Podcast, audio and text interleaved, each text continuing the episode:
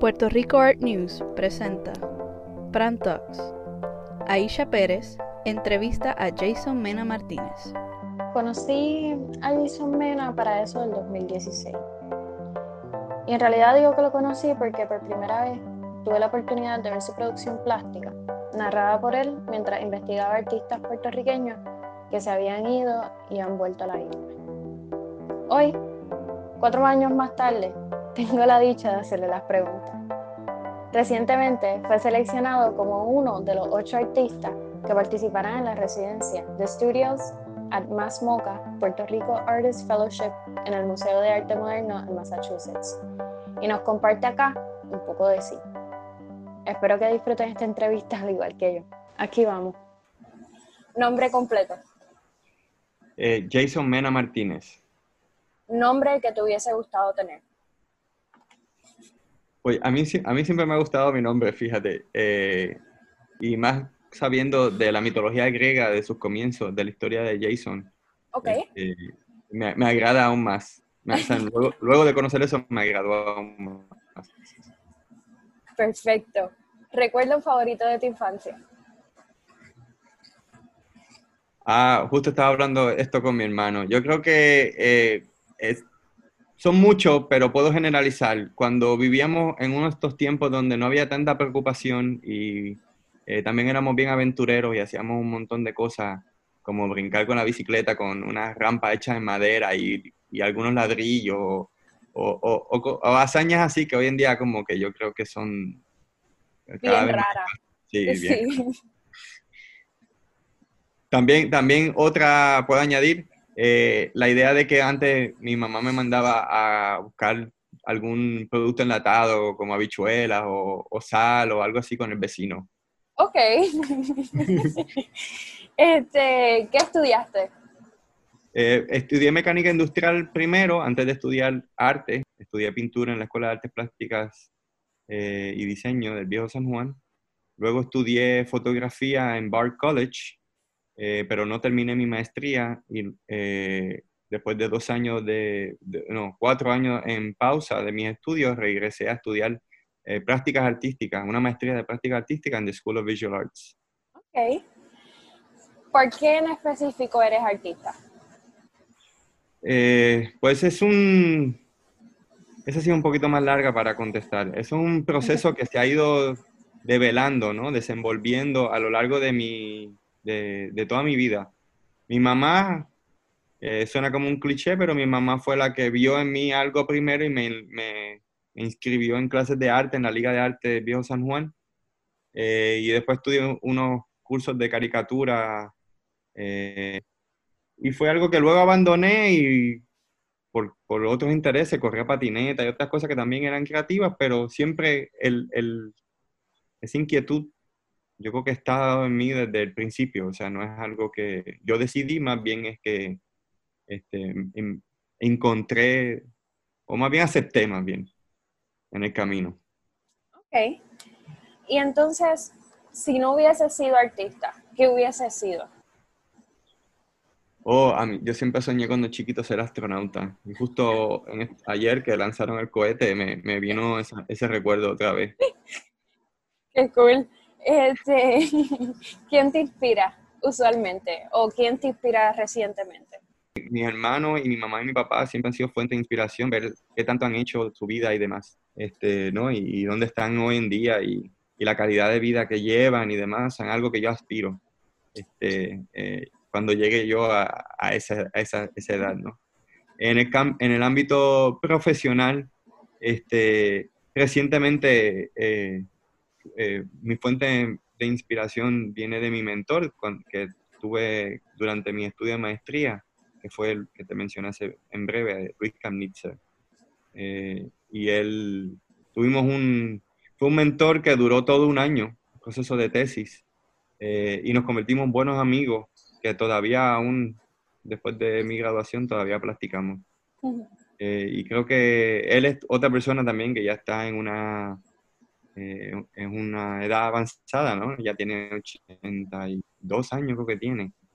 Pero viendo su trayectoria, este, admiro mucho cómo él se ha mantenido, siempre se mantuvo firme a su ideales, ¿no? Y eh, yo trato de seguir ese paso y no dejarme influenciar por cosas que yo sé que desde un principio critiqué, ¿no? Y mantener siempre fiel a mi, a mi, a mi convicciones en todo. exacto, sí. Y para crear tus piezas, ¿dónde te inspiras? Eh, es en el cotidiano, en el, en el espacio público, eh, en la vida cotidiana, ¿no? El observar, el, el mirar a las personas, el... Yo diría que el 99.9% viene de algo que no tiene nada que ver en directo con el mundo del arte. Es ahí donde está, para mí, eh, toda fuente de, de idea, mirar, observar y, hasta cierto punto también como desmeruzar, ¿no? Ese cotidiano este, es lo que me inspira, es lo que me da esas ideas. Ok, si tuvieses que tener una pieza favorita en historia del arte o de manera histórico-artística, ¿cuál sería la tuya? Ah, esa... Eh, es bien difícil. No, bueno, eh, es difícil porque pues hay muchos buenos artistas, ¿verdad? Pero yo eh, tengo un artista y una obra en particular. Bueno, tengo dos artistas y dos obras en particular. Pero Peter Bruegel, The Elder, este, de la pintura de, de, de Hunters, es mi pintura favorita, seguida por El Bosco y El Jardín de las Delicias. Este, ¿Tienes algún ritual para crear en específico? O sea, te sientas en una silla, te tomas un café. ¿Cómo es tu proceso así creativo en cuestión de, crear? Oh, bueno, café es esencial, toda la mañana, sin falta. Si no, no arranco. Este, soy mañanero en eso, aunque puedo estar también hasta tarde en la noche trabajando. Pero casi siempre el proceso empieza muy rutinario y después se vuelve algo muy este, espontáneo, ¿no? Pero siempre empieza tomándome mi café en la mañana, viendo mis emails, viendo ver qué más pasa en el mundo y después este, empezar a trabajar. Más bien, yo soy este, algo, una persona que tiende mucho el hacer algo, o sea, lo pienso y lo pienso muchísimo. Eh, y el esforzarme a, a, a pararme frente a la mesa del taller. Una vez yo me paro ahí, ya entonces lo demás pasa, ¿no? Es como... Ok. Digo pasa así porque pues no tengo un plan, ¿verdad? Exacto. Llegas, trabajas, abordas el tema y todo lo demás se desenvuelve en, en cuestión de cuando estás trabajando. Exacto, es un proceso totalmente experimental y tengo una idea, pero también como soy muy flexible con la idea, pues no me rijo con que, ah, fallé o me salió mal, sino que en el, en el accidente también me, me voy descubriendo y, y, voy dejando que a veces esa idea... Eh, se transforme o corra por sí sola. Claro, sí, es que lo que uno tiene en la cabeza y lo que sale es siempre, a veces una sorpresa. Entonces, yo me dejo, yo me dejo llevar por eso, mucho. Ok. Este, ¿qué música escuchas cuando trabajas? Puro silencio, no me gusta escuchar música. La música. Sí, puro silencio. Eh, no sé. no, no, me gusta, la música de hecho hasta me distrae un poco, aunque sí a veces escucho música. Este, tengo un playlist y lo pongo en random y, y depende de lo que toque, es también dependiendo el ánimo de trabajo que llevo también. Pero prefiero silencio. Ok. Si tuvieses que describir tu trabajo en pocas palabras, ¿cuáles serían? Eh, ahí sí es difícil, ¿verdad? Reducir a algo tan vasto en cuanto a temas y materiales y demás. Pero yo diría que si voy a reducir mi trabajo es experiencia personal, ¿verdad? Ese es como, me rijo siempre lo primero por mí. Eh, segundo sería eh, una, un profundo interés por la historia y el archivo, eh, lo que, lo que, si diría yo, informa mayormente el trabajo, ¿verdad? Siempre es el proceso de investigación. Es un trabajo de, de, más análisis que nada. Okay. mucho más análisis, ¿verdad? Y pensar antes de actuar. Exacto. E, ese proceso yo creo que también de, de, la investigación, o sea, desde en Copu yo aprendí que tú no puedes escribir sin leer. Así que tú no puedes crear sin leer, no, nada se inventa de la nada. Y ese para mí, ese proceso investigativo dentro de, ¿verdad? Eh, yo como historiadora este, y escritora y ustedes como artistas, para mí también es importante. Así que gracias por mencionar a los archivos y las bibliotecas, porque es una parte bien esencial de todo este proceso. este... Oh, sí. sí, no, definitivo. Yo, yo, diría que, que sí, yo, yo, no soy de los que ve solamente libros de arte.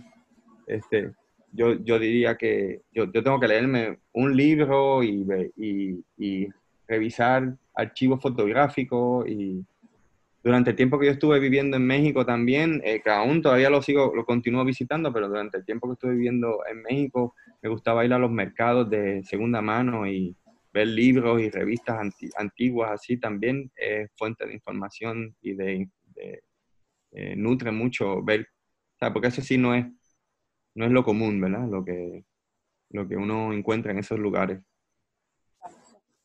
Este, sé que tiene, o sea, que eres un artista que, que aborda diferentes medios. Si tuvieses que hablar de un medio en específico, ¿cuál prefieres o cuál te disfrutas más? Bueno, en lo personal me disfruto más la pintura, pero casi nunca exhibo ni produzco, ni, ni, ni mi producción se basa en la pintura. Eh, más bien por alguna otra razón, ¿verdad? Me ha dado más a conocer por video y fotografía y hasta, hasta las instalaciones. Pero me, me disfruto mucho y lo, y lo, que siempre le, no sé por qué, pero siempre le, le choca a las personas, me gusta pintar y pintar paisajes. Ok, no me esperaba eso. no sé por qué le choca a todo el mundo. Pero sí, y tengo, de hecho, tengo un libro eh, o sea, un, que se usa para hacer bocetos, mayormente estos libros, este, lo uso para pintar eh, con acrílico, acuarela, eh, paisajes, pero mentales, muchas veces, no, no mirando un paisaje como tal. Eh, pinto lo, que, lo que yo me estoy imaginando, pero en forma de paisaje. Casi siempre tienden a hacer bosques, y, por alguna razón, algunas veces los bosques son más densos, otra vez son más, más, vacíos, hay más espacio, hay más luz, menos luz. Yo hasta los cierto punto yo los he estado reconociendo como hasta autorretratos, aunque no tiene nada parecido a mi físico, pero sí de quizás lo que estoy pensando. Ni yo mismo los puedo descifrar bien, pero es, es lo que sale cuando la mente corre sola, ¿no? Para ti, la cotidianidad ¿cómo, cómo la podemos ver? Sí, he visto tus piezas en cuestión de, por ejemplo, eh, las monedas, eh, lo que estabas haciendo con el, el espejo dentro de eh, los edificios gubernamentales en, Guatemala. O sea, son, son cosas bien específicas, pero ¿por qué esa cotidianidad en específico? Por poner un ejemplo. ¿Cómo, cómo te habla a ti la cotidianidad?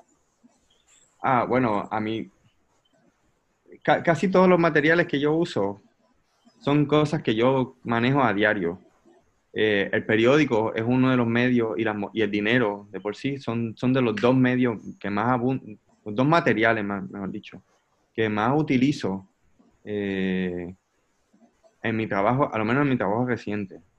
Eh, y por ahí también a mí, para mí, por ahí hasta cierto punto entra la cotidianidad. Casi todo el mundo ha tocado un periódico y el dinero pues pasa por manos de todo el mundo, aunque con los medios digitales cada vez se va perdiendo un poco más ese contacto con estos materiales, pero aún así son indispensables casi, ¿verdad? De, de, la manera en comunicarnos y la manera en, en hacer transacciones. Eh, entonces, el material de por sí a mí me parece que es eh, el que conecta ahí. Yo trato de no manipularlo, eh, casi, casi no manipularlo para que sea bien sea familiar, sea algo que puedas reconocer de inmediato y ya puedas tú, ser como un contenedor, ¿verdad? Ya tú puedas llenarlo con tu, con tus experiencias. Y cada quien tiene su manera de entender el dinero y tiene su manera de entender eh, las fuentes de información, ¿verdad? Se está empezando a relacionar con los medios de, comunicación y demás, que eso no existía antes, antes al contrario, fuente fideligna, ¿verdad? Tú decías, bueno, si sale en el periódico es porque tiene que ser verdad. Exacto. Este, o sea que esa, esa, esas realidades han cambiado un poco y seguirán cambiando, pero en sí el periódico o la moneda tendrán más o menos todavía, pueden retener quizás esa cotidianidad a, pesar del cambio de la perspectiva de, o, de opinión de, esta, de estos materiales. Yo pienso que, que es así, sin, eh, solamente manipulando quizás la manera en que lo vemos con un título o la manera en que se presenta, este, es lo único de alteraciones que yo hago y lo demás debe de ser lo más familiar posible. Eh, porque también es la misma manera en que yo me, los entiendo y de la misma manera en que yo los recibo, yo trato de eh, volverlo, de regresarlo al cotidiano, pero con una lectura distinta. Me parece perfecto. Este... Es, algo medio Duchampian, piano ahí, ¿verdad? Este, todavía basado en esa idea, pero, pero con, con, con el trasfondo de yo ser latino, puertorriqueño y caribeño y todas las otras capas que... Y todos los años este, ha ido por haber. Claro. Este, um, ¿Cuál fue la serie para ti que, que marcó tu carrera? Puede haber sido de manera personal o puede haber sido de manera la serie de trabajo. Sí. Ok.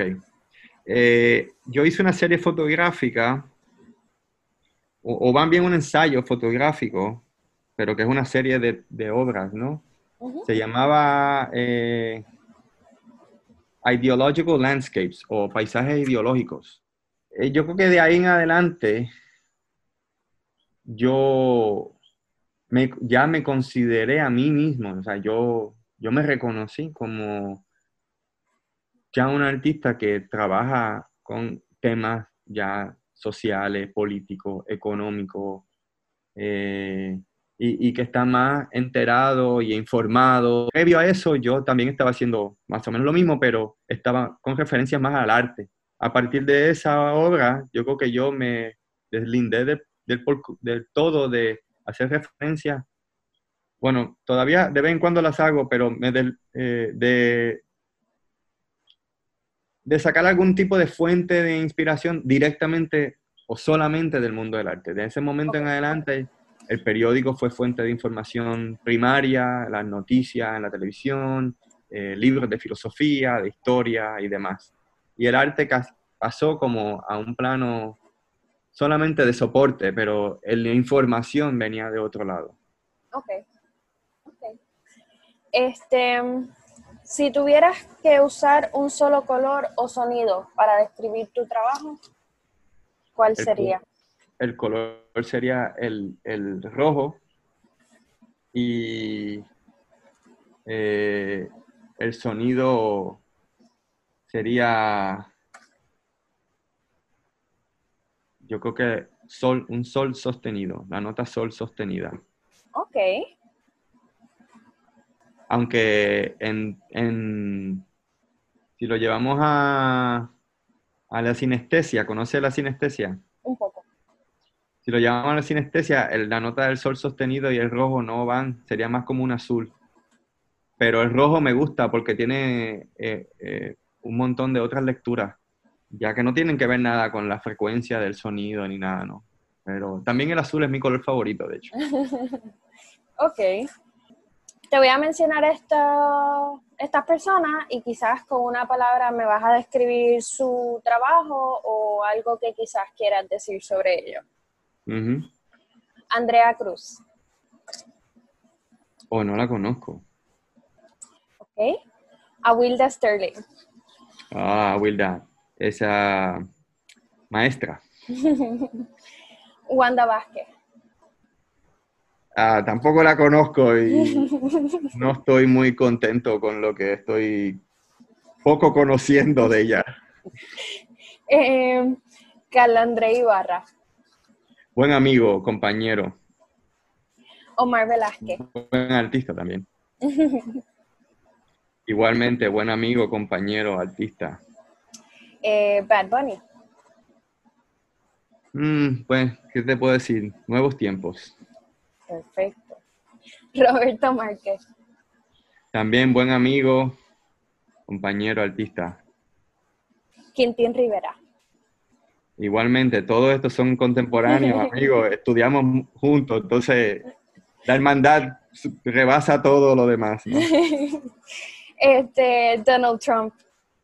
Oh, no, ese tipo es un desastre. Eh, ¿Qué te puedo decir? Ese no, no es un líder. Yo creo que es lo mismo con la Wanda. Estamos, estamos eh, ah, te, voy a poner algo ahí eh, para que se lo pongas a los dos. Eh, crisis política. Perfecto. Y Gisela Rosario, que en realidad Tampoco es la la macha, macha Colón. Pero, pero me gustaría saber quiénes son, porque yo estoy un poquito, yo viví en México por nueve años y yo llegué a Puerto Rico después del huracán. Entonces, la escena artística, algo, estoy algo distanciado de ella. Conozco ya la vieja escuela, ¿verdad? Pero los nuevos, eh, no sé quiénes son. Entonces, estoy empezando a reinstalarme.